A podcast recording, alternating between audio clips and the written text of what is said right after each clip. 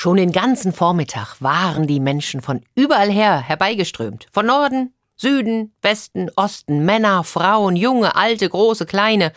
Sie alle waren durch das Eingangstor getreten, manche mit einem Lied auf den Lippen, andere mit hoffnungsfrohen Augen, und alle hielten sie Gaben in den Händen. Einer nach dem anderen hatte sich ehrfürchtig verbeugt, ein paar Worte gemurmelt und um den Segen gebeten. Die Tische, die bogen sich bereits ächzend unter all den Gaben und Geschenken. Das würde jetzt einige Tage so weitergehen. Jedes Jahr um diese Zeit wurde eine Woche lang gefeiert, gebetet und gesungen. Jedes Jahr dasselbe. Und wozu das alles? Das Pferd seufzte. Wo war überhaupt das Bohnenbrot? Hm? Es liebte Bohnenbrot über alles. Und deshalb war ein Diener beauftragt worden, ihm jeden Tag um diese Zeit eins zu bringen. Und wo war dieser Diener jetzt? Hm? Die Feierlichkeiten waren doch wohl kein Grund, nachlässig zu werden. Oder hatte der Lump es am Ende selbst gegessen? Unverschämtheit. Wem galt denn die ganze Aufregung hier? Hm? Wer war denn das heilige Pferd im Tempel? Wurde angebetet und verehrt. Hm? Und je mehr es darüber nachdachte, umso wütender wurde es, und es schnaubte mit dem linken Vorderhuf über das Stroh, und auch das war seit dem Morgen nicht mehr ausgewechselt worden, also Zustände waren das hier. Und im nächsten Augenblick schreckte es aus all seinen Gedanken hoch. Da war ein Geräusch. Was war das? Mäuse? Da blickte es sich um und, und sah direkt in die Augen eines jungen Mädchens. Dieses hielt ihm schüchtern ein Stück Brot hin. Für dich. Das Pferd betrachtete die ausgestreckte Hand und das Brot darauf. Der Kanten war alt. Ob die Zähne das mitmachten? Es hatte schon lange nichts Hartes mehr gegessen. Ach, aber irgendwie war diese Geste ja sehr rührend und so nahm das Pferd vorsichtig das Brot zwischen die Lippen, und während es kaute, betrachtete es das Mädchen. Das sah aus, als hätte es selbst dringend was zu essen gebraucht. Die Haare, die hatten schon länger kein Wasser mehr gesehen. Die zerlumpten Kleider hingen an ihm herab, die Füße nackt und dreckig. Da wurden die Augen des Pferdes milde. Wer bist du? Woher kommst du? Was machst du hier? Und das Mädchen lachte. So viele Fragen. Ich suche einen Platz für die Nacht. Und da erzählte sie, dass die Eltern früh gestorben seien. Der Großgrundbesitzer hatte sie dann davongejagt, denn er brauchte die kleine Hütte, in der sie mit ihren Eltern gelebt hatte.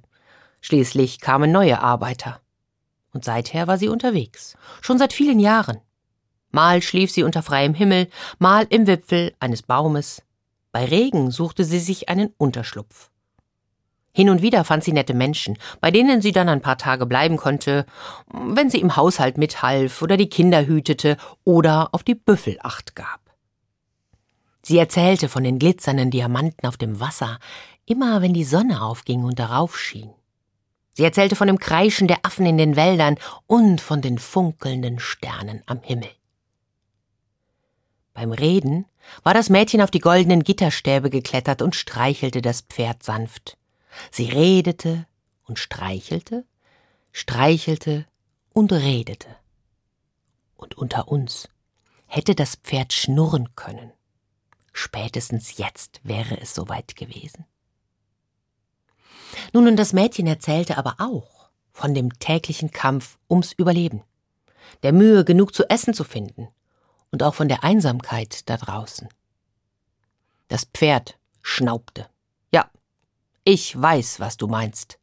Einsam bin ich hier auch. Doch überleg doch mal, wie gut du es hast. Ach, ich beneide dich um deine Freiheit. Davon träume ich hier seit Jahren. Und nun berichtete das Pferd. Von seinem Wunsch, endlich wieder nach Herzenslust ausschlagen zu können, unter Bäumen zu schlafen, im Mondlicht über die Wiesen zu galoppieren. Stattdessen war es hier gefangen in seinem goldenen Käfig. Als junge Stute Da hatte sie es sehr genossen, bewundert zu werden. Ach, Gaben zu bekommen, sich um nichts kümmern zu müssen. Doch bald schon wollte sie nichts mehr als einfach frei sein. Zweimal hatte sie versucht zu fliehen, zweimal hatte man sie zurückgeholt. Dann wollte sie sich zu Tode hungern. Aber Hunger tut weh.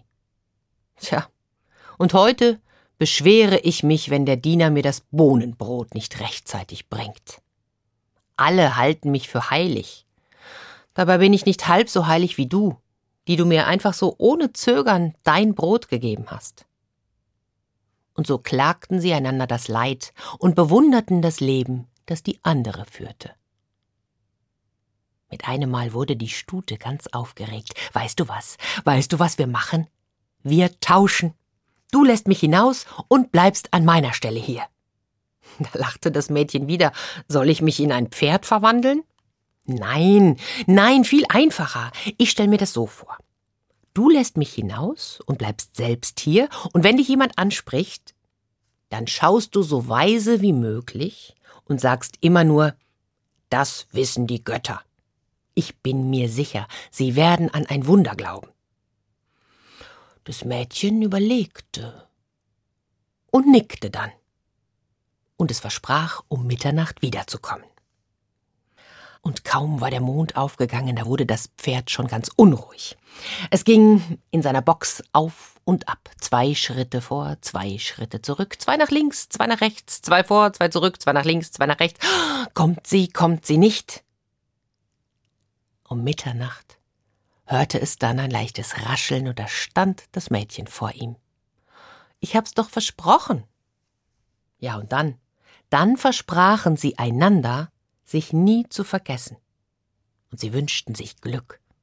Und zum Abschied, da umarmte das Mädchen nochmal die Stute und schaute ihr nach, wie diese versuchte auf, auf Samtpfoten Wobei Pferde können ja gar nicht auf Samtpfoten gehen. Sie war ja nun schließlich keine Katze. Nun, aber sie schlich so leise, wie sie konnte, über den Hof zum Tor hinaus und verschwand.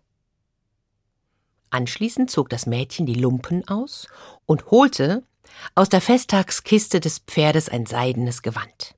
Darin wickelte sie sich ein, ging in den Verschlag, schloss das Gatter hinter sich und legte sich schlafen.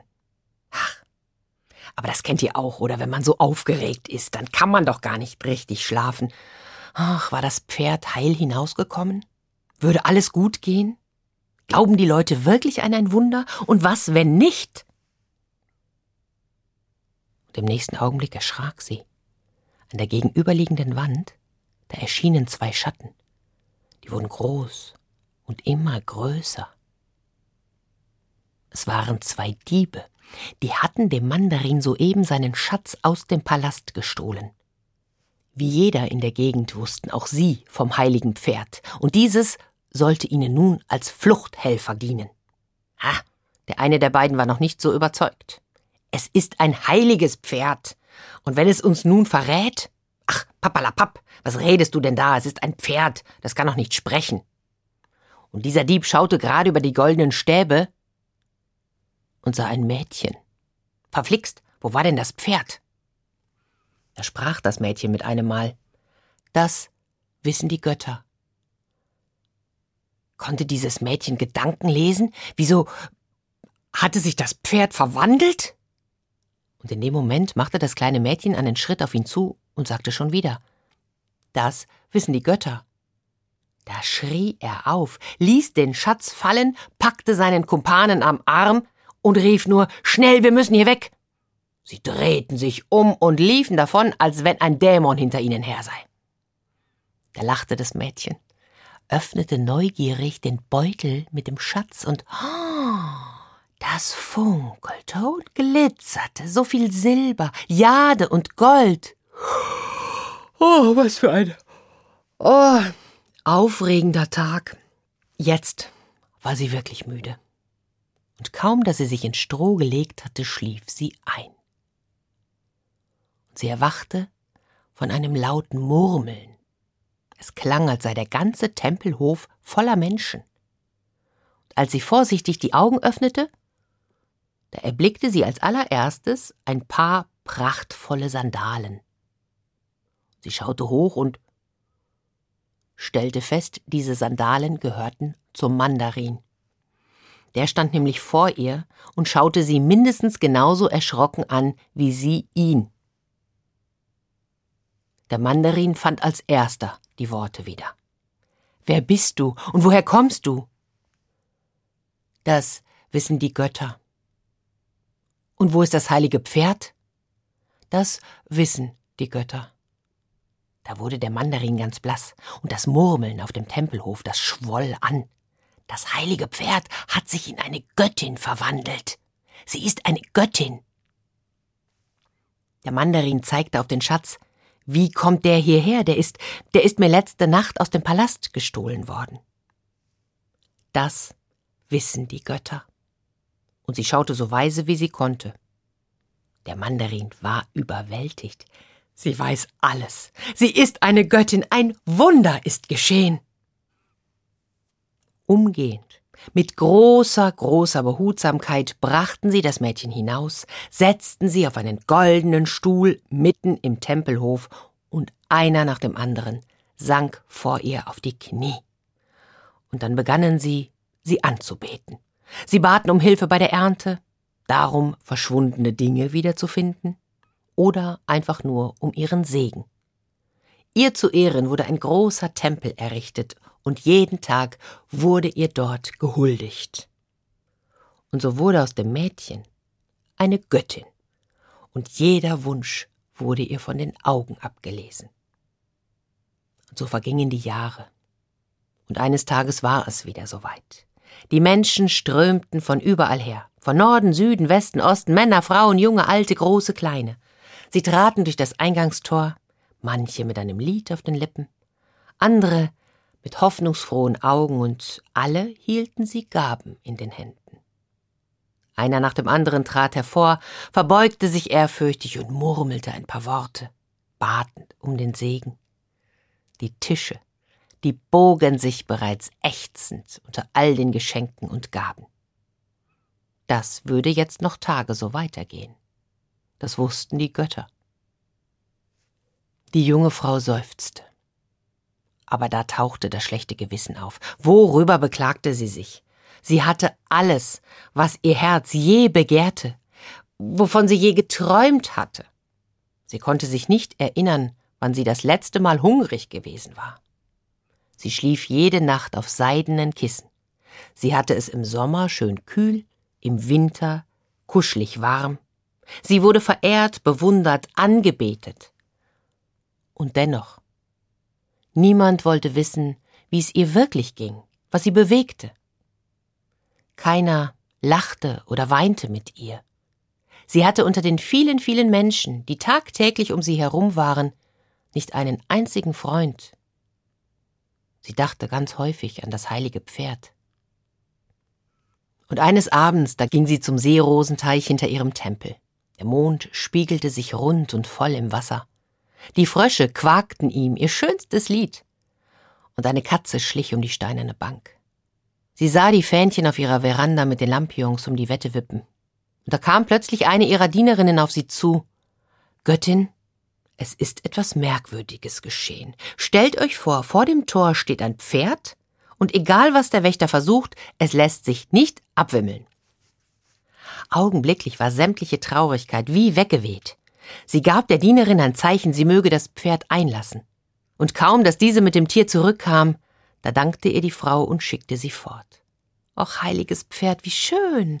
Du bist zurück, ich hab so oft an dich gedacht. Und da erst fiel ihr auf, wie mager die Stute geworden war, wie stumpf das Fell, wie ausgefranst die Hufe aussahen. Aber was ist denn mit dir geschehen? Hast du die Freiheit nicht genossen? Nun, Anfangs schon, sehr sogar. Ich bin von Ort zu Ort gezogen, ich habe unter Bäumen geschlafen und ich bin im Mondlicht über die Wiesen galoppiert. Aber alleine ist das auf Dauer sterbenslangweilig. Was nutzt mir denn all die Freiheit, wenn ich keine Freunde habe? Du warst und bist meine einzige Freundin, und deshalb bin ich hierher zurückgekehrt. Ach, ach, wie wunderbar, ich danke dir. Die Frau umarmte die Stute und streichelte sie, so wie damals, und beiden lief eine Träne über die Wange. Und gerne hätte das Pferd wieder geschnurrt. Da schnaubte das Pferd. Und du?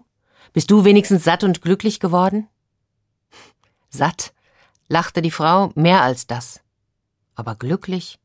Mir war auch sterbenslangweilig. Ich war trotz meines Reichtums immer noch einsam. Und nach diesen Worten drückten sie sich noch ein wenig enger aneinander. Und während sie dort standen, sich hielten und trösteten, geschah tatsächlich ein Wunder. Die Stute verwandelte sich in eine Frau. Oder die Frau in eine Stute? Das wissen wohl nur die Götter.